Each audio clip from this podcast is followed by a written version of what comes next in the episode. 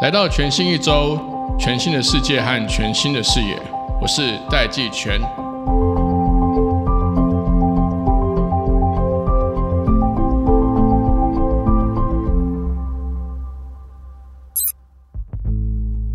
我们今天邀请到的这个新任 DIT 理事长彭世邦，这个 DIT 是台湾数位平台经济协会。那我想要跟大家先介绍一下这个协会到底在做什么。其实他们上面一开始，呃，我记得几年前这个协会在成立的时候，原本前身叫做共享平台协会。那这个共享平台协会。本来当时在解决的是 Uber 这样子的共享经济，甚至 Airbnb 这样的共享经济，怎么样在呃能够提供更多好的服务跟新的商业模式的同时，也能够尽量降低这样的新形态的服务对社会产生的可能的这个负面冲击。那经过这几年的这个发展，其实其实平台经济的规模跟定义都越来越广，越来越涵盖的生活范围越来越多。这些平台经济他们的核心。都仰赖在所有用户对于这些平台的信任，因为我们对于这些平台的信任，我们才愿意把我们的资料给他们；也因为我们对于这些平台的信任，我们也才越依赖我们的食衣住行娱乐在这些平台上面发生种种的服务或是商品的这个购买。那这样子产生的这个规模以及产生对社会的这个影响，也才会越来越巨大。那今天也就趁这个机会来跟我们的新任理事长彭世邦。来好好聊一聊这个协会，以及我们新的未来的趋势跟可能碰到的这些数据跟数据治理的挑战。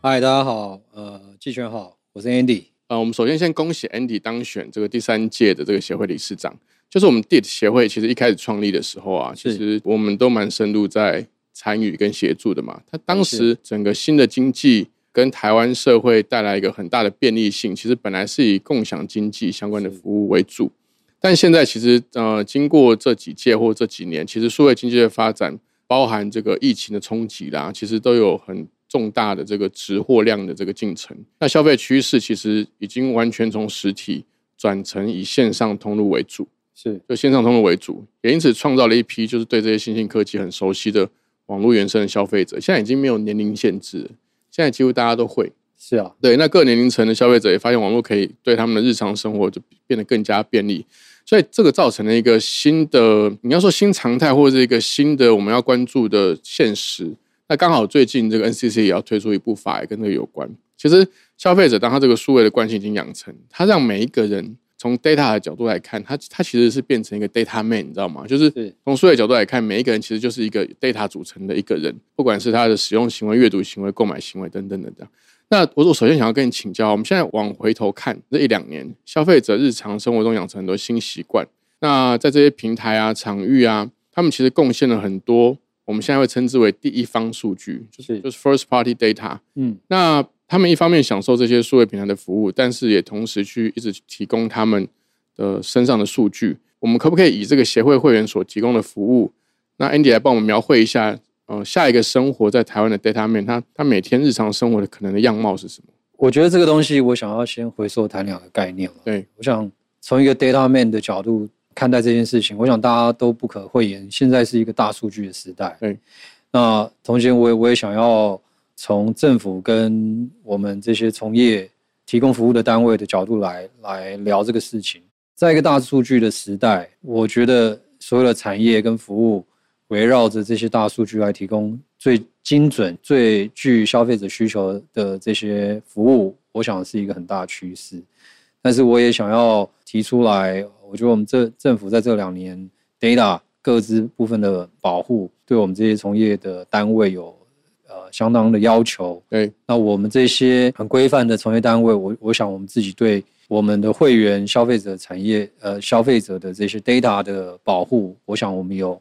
必须要做好的责任在啊。不管是国内或者是甚至我们有一些跨国品牌在提供服务，我们不单只是呃怎么讲符合台湾的法规，我们更符合。来自于呃母公司的要求，嗯，这个欧盟啊等等，对欧盟啊、美国等等的。所以我想在谈 data 之前，我我还是要再次呼吁这件事情，因为这个是有很多除了政府的呼吁之外，还有规范之外，我们业者也在努力的。那回到 data 的角度，从最早服务提供商要比较完善来提供消费者好的服务，可能需要透过什么？透过观察、访谈，透过 survey 的方式来了解，来累积大数据。但是我觉得，随着像刚季全您提到的，我想现在已经没有年龄层之分了哦，小到可能开始会用手机，到任何的成年人手上只要有手机，你的生活大概都脱离不了这个数位平台、数位平台经济这样的范畴。所以，当你在使用的期间，你就不断的把你的生活的这些样态的数据累积到大数据的破里头。一日的样貌是什么？我觉得从你不管是起起床的当那一刻开始打开你的手机，到你睡前关掉手机，我觉得这些都能够很完整的去把这些大数据集结起来，从食衣住行的角度，让不管是从业者或者是消费者、政府单位都能够有一定的参考依据。那站在我们业者的角度，没有意外，让市民朋友们的生活越来越便利，我们更有责任把。这些数据，尤其是各自的东西保护好，所以我觉得我们很荣幸在疫情的期间被称之为防疫国家队。我我想这个是充分运用数据的一个很好的案例跟典范哦。那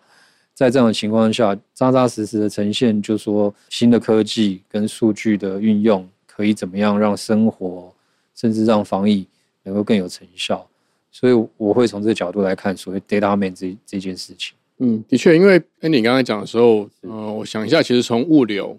到载人的交通是，然后不管物流，不管是送货还是送餐，到人的交通，其实像很多娱乐，像我昨天晚上啊，昨天晚上我就跟我女儿，我发现她那个线上逛书店或者线上买衣服，对，她已经可以在平板或手机上面逛，你知道吗？没错，她其实昨天晚上她还自己去查了这个 YouTube 上就是折纸。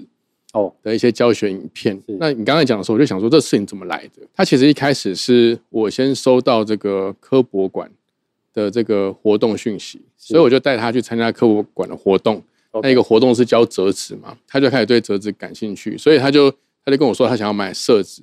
所以我就上网买了一包色纸，就是正方形各种颜色的纸给他，然后他就开始去找，他他会去。呃，线上书店买折纸相关的书，对，然后就 YouTube 上面看有什么折纸的示范影片，是因为那个书它不是都会分步骤嘛，对，影片是折给你看，对，所以他就越折越越有兴趣。我觉得那个就是交错的，会融入你的生活中，它已经好像实体跟。线上的中间断点越来越不不是那么明确，对，它反而就是变成一个整体来看。随着这样的一个数位新惯性啊，你你觉得从你的观察来看，会对实体产业带来什么样的格的推力或是压力呢？我觉得第一个不可讳言就是大家要面对，就是比较传统的产业要面对就是转型这件事情，是还有我觉得要拥抱新科技跟新的消费观念，然后甚至年龄层可能就远远不是我们传统设定或想象的，对。举例，呃，因为以前从书本的方式做教学，可能要有一定的文字解读能力，但是现在你透过影片，基本上我想会划手机 就好了，嗯，就可以了，对不对？但是用听的就可以了，没错啊。所以我觉得这个产业碰到的是一个转型，以及对消费者还有这个目标族群重新设定的一个必须保有的一个新的观念跟策略。我觉得后面还有进一步的挑战，因为你刚刚讲的其实不止一次的转型，是，就说当我们在全年，我们把它称之为这个数位转型嘛，当然整个业界就是缩写叫做 DX，对，Digital Transformation 这样，对，我们现在的这个协会会员 DIT 的会员，其实每个会员企业都是透过网络平台是。来提供用户线上的服务，对，还有提供实体的服务哦，是。那以数据为核心的这些公司或平台，其实 DIT 的会员不太担心 Google 取消 Cookie，你知道吗？因为他们都有大量的第一方数据，没错，Party Data。那甚至像苹果让用户选择是不是要授权 App 的 Developer 使用他们的个人资料，就是说，其实平台越来越尊重 User 他自己的选择，这样这样的一个大趋势，其实像你刚刚讲数位转型，还只是消费行为上面去对我们这个企业造成压力。这个大趋势对于协会会员的未来营运会不会有带来很大的这个机会，跟还还是说会带来什么样的挑战呢？我认为这不会是协会成员或者是我们这些数位平台从业的单位碰过最大的挑战。对我认为这个应该就是我不能说是预期中，但是随着我们的 business 不断的进行，或者是时代的演进，本来就会有各种不一样的变化。那其实季全，你刚刚已经帮我回答了。我倒觉得我们的协会成员们最大的挑战是，怎么样持续的让这个我们的会员朋友们、消费者保持高度的使用度。因为我觉得我们的挑战在于怎么样去解决或是轻化生活中的痛点。对，哦，快速媒合生活上的需求。我觉得这个是我们协会成员里头比较大的一个。工作上的挑战，因为消费者对一件东西取得的需求时间上的容忍度，那期待已经很短。对，没错。第二个，你刚刚提到，就是说，不管 Google 或是这个 App，它的这个转变，或者是 Cookie 上的转变，对我们的影响大不大？一定有影响。但是，我觉得我们的业态比较多在于跟消费者第一手的接触。所以我觉得我们的挑战反倒会是在于这个粘着度上面，跟使用便利上面怎么样持续去发展。但是我觉得更多的是除了提供便利之外，怎么样把安全性做好？我觉得这个是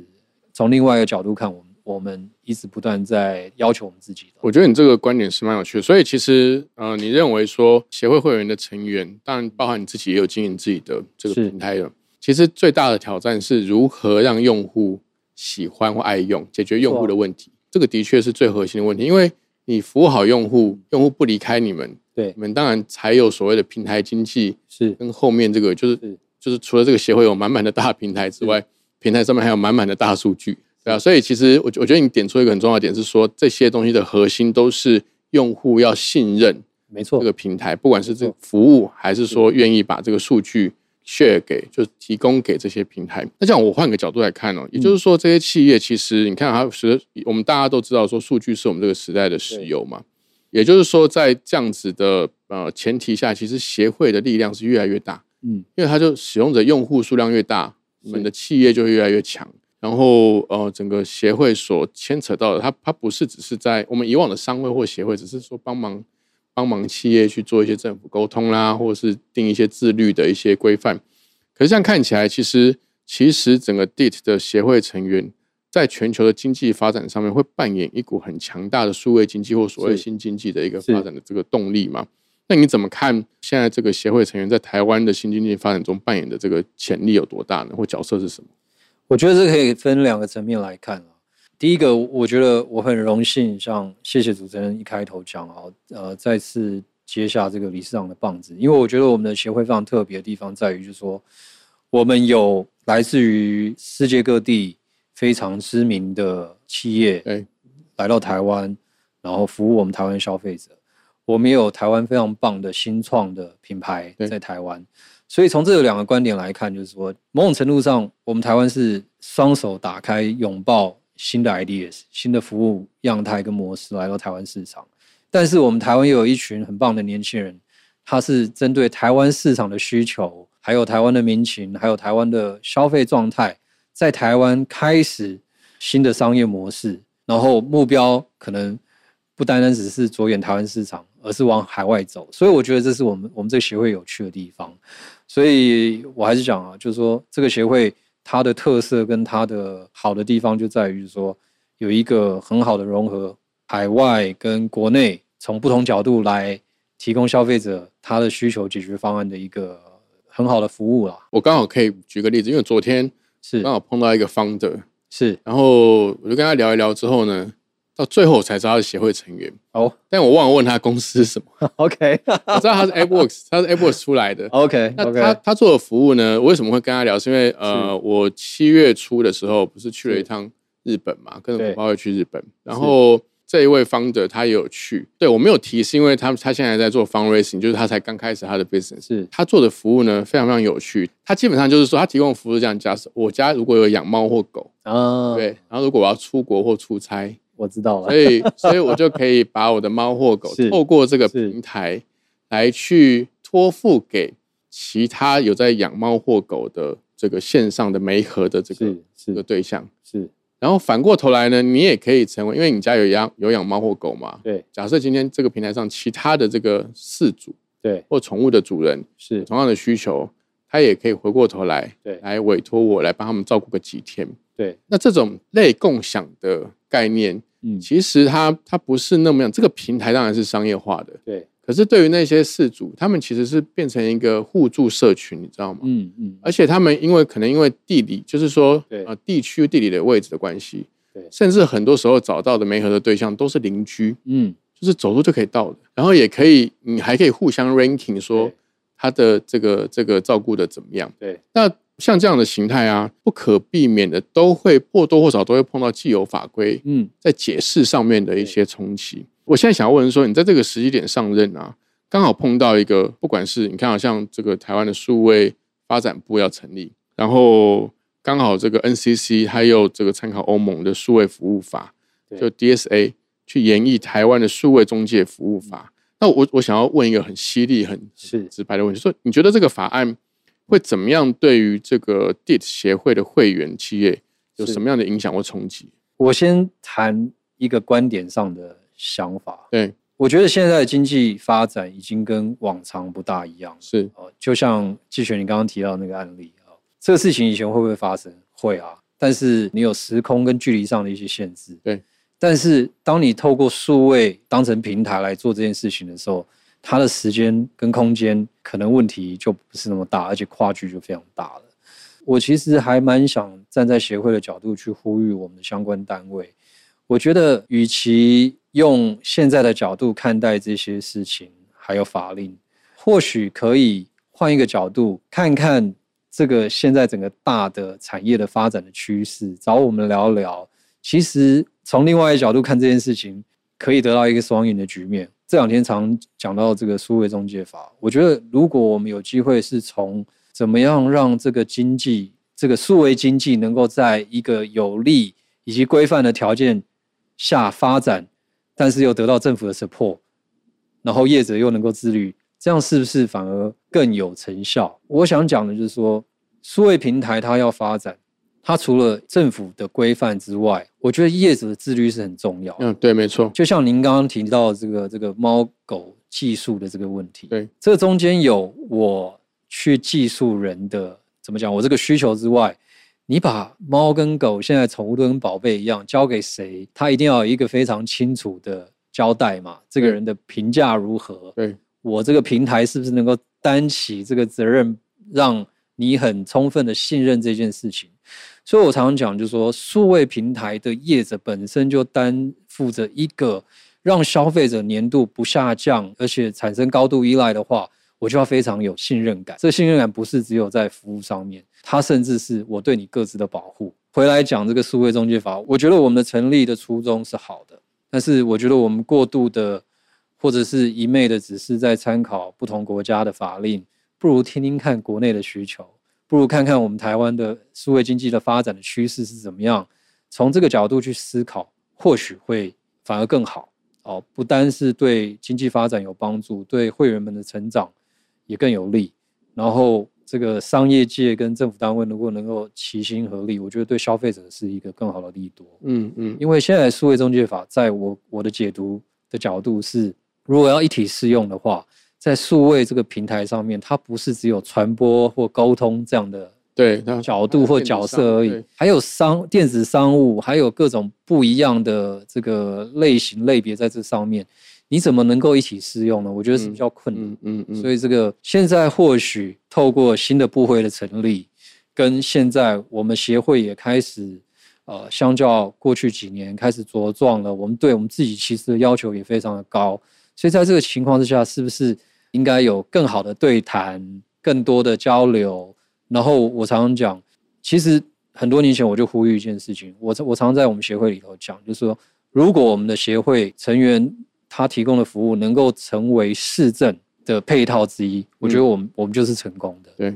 所以从这个角度来看，其实我们是很乐意配合的。从这个角度来看，其实我认为我们本来就认为适当的规范跟纳管是必要的，哦，也可以得到消费者信任。所以我还是讲，就是说，我是呼吁，希望能够有多一点机会，让我们能够把我们的角度跟消费者心声一起跟政府单位来做一个沟通。呃，我帮你总结一下，我听起来有三点重要的角度，就是说，第一个，其实因为你的思维其实一致性是非常高，是很贯穿的。你你刚刚讲，我觉得最重要的一个点是说，其实业者比政府更 care 消费者会不会跑掉，没错，对不对？没错，因为因为政府现在他在讲说，他是为了要保护这个线上的这个人权嘛，网络人权，他想要保护消费者。是可是其实业者就像你刚刚前面我们在讨论到，其实业者最大的挑战就是能不能够留住用户嘛。没错，那如果当用户，其实你看啊，像我我我我引用一个 KPMG 它这个台湾卓越客户体验调查报告显示，其实百分之九十八的消费者哦，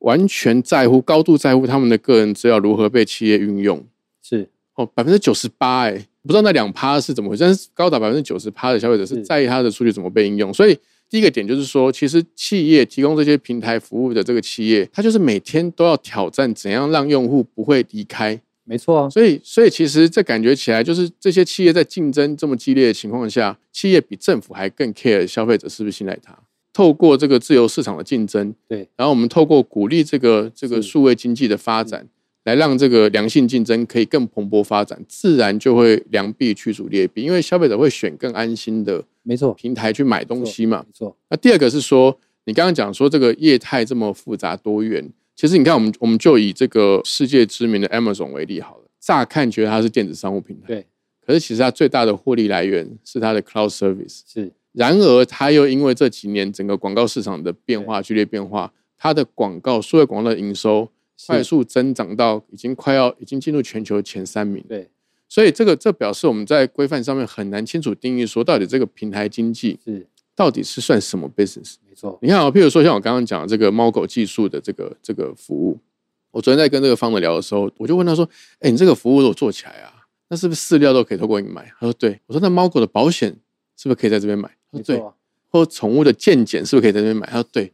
那你要怎么去分类呢？所以它其实基本上每个平台服务，它都会是像 community 式的去做没。错，所以你看啊，像我们的我们共同的好朋友 Alan，他一开始是做车位共享，对不对？他到现在还租车、欸，对啊，对不对？所以我觉得这个事情是的确是很难用一个传统的这个行业别去规范说啊，什么行业归什么行业，什么行业归什么行业。那第三个，你也提到一个重点是说，我们新的部会即将成立，其实更应该由更理解整个网络生态的部会是来去跟业者沟通，是我们再来看怎么样去达到政府想要保护消费者的目的。是而且说不定就像你讲的，直接透过业者自律是更直接的方法。嗯这种事情，它可能不管是有效度，或者是能够达成的这个这个这个呃有效防范这个消费者，不管是各自啦、被诈骗啊，甚至都是业者能够提出更好的 solution 嘛。我非常认同啊！我觉得先从部会成立的角度、哦，对我觉得我们协会跟我们成员就非常兴奋了，因为我觉得对的部会跟对的部会领导人懂得我们的语言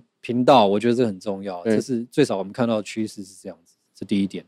第二点，我还是要讲，从我们协会的一点零版的时候，我们那时候着重在共享的时候，我就讲过这个话。一个好的平台，它不管是共享平台或数位的平台，其实它一个先决的条件是大家一定都认同，可是常常被忽略的是，平台必须要自律跟自己管理的非常好，才会得到消费者的青睐。那自律跟自管有两个，自管就是管理面，那这个有两个层面来看待。第一个，我们对我们的服务的管理，我最喜欢举这个例子。上个礼拜我从一个一个 shopping mall 走出来，我就看到 U Bike 一整排，对，然后我就看着一位先生穿着 U Bike 的背心，他在做什么？他在测试每一台 U Bike 的刹车是不是正常，嗯，椅子是不是有被呃，他在调整椅子是不是歪掉，高度正不正确？他们应该有一个 SOP 标准的高度。对，他把这些东西弄好以后，这一排的 U Bike 再整整齐齐的放在上面。所以我想讲，就是好的数位平台、好的共享平台，它其实是有背后有有这个平台的管理者，他大量的工作，让消费者感到贴心、跟便利、更好用。那再试想一件事情，如果服务的这个满意度跟过程都这么重要了，平台的从业单位怎么可能去冒消费者资讯各资外流，然后产生这个消费者各资损失的风险，去流失掉业务？不可能嘛！所以我才提到，就是说，我们可能对这个关心的程度远远超过其他人的想象。对，包含政府单位，所以我还是觉得，就是说，协会成立的角度，要让啊协会的同仁们有有一个管道，除了可以跟政府沟通之外，其实大家相互就是在互相学习跟成长。那我还是讲啊，数位平台啊，从最早的共享到现在数位平台，它其实要考虑的事情太多了，消费者的便利性还有安全性，因为你只有一次机会，对，你错失了这次机会，你就没有业务了啊。很严格的，对，对啊，而且就就回到刚刚折子，以前这个一个不好的消息要传播，可能是要透过好几个人不断的讲，像 现在可能三十秒你就下课了，嗯，对因为这个一曝光就没了。对，我会认为时空背景不大一样了，然后我会认为就是说，其实业者他珍惜消费者给这一个消费机会的这样的一个心态，其实是我们是充满了感激，所以我我们其实非常珍惜这样的服务机会，所以我们当然也有责任跟挑战要把这个事情做好。好，最后一个问题，所以你上任之后，对于这个协会未来的发展有什么样的新愿景？其实刚刚季璇你你讲到一个观念，就是说，其实现在业态的变化实在是太快了，所以我我还是希望就是说协会是一个桥梁。那这个桥梁不单只是否协会的成员，因为协会成员因为自己本身不断的发展，或者是国外的品牌企业进来台湾，它需要沟通的管道，所以我希望我们还是继续扮演这样的一个角色。那这个角色是让呃业者在发展的期间能够有一个好的管道，得到他需要得到的资源跟支持。站在跟政府沟通的角色上，我觉得本来扮演的角色就是我们本来就自己把我们所要倡议的、我们想要呃诉求的这些 ideas 我们都整理好了，我们也可以很系统的让相关单位了解我们在做什么，甚至在得到关切之前，其实我们我们就已经把一些可能 potentially 会有的议题，我们先整理好来。我觉得这个是协会最呃重要的角色。那回观过去这两年，因为疫情的关系，我觉得很多呃，不管是时空背景的限制，或者是防疫条件上的限制，我们没有办法做的事情，我希望在这一年开始，这一任开始，我们可以重新的让协会的这个发声量、影响力能够再放大，然后能够让我们的会员得到更多的支持之外，也可以开始回归。我觉得我们这个协会有一个很棒的角色，就是我们其实跟政府有很多的沟通啊、我们也乐于呃政府相关单位从我们这边得到国外的案例看法，还有我们协会的一些会诊出来的一些资料，也可以当成是行政上的依据。最大的目的，像我讲的，如果我们能够成成为政策的配套，那我觉得我们才是真正的成功。好，所以其实 Andy 的意思是说，这个协会你未来的愿景是希望可以成为协会成员，还有广大的用户跟政府这三方之间一个很重要的桥梁，跟中立客观的这个角色嘛。没错，好，今天非常谢谢 Andy 来到我们节目，那也谢谢各位听众的时间，谢谢大家。谢谢谢谢季璇。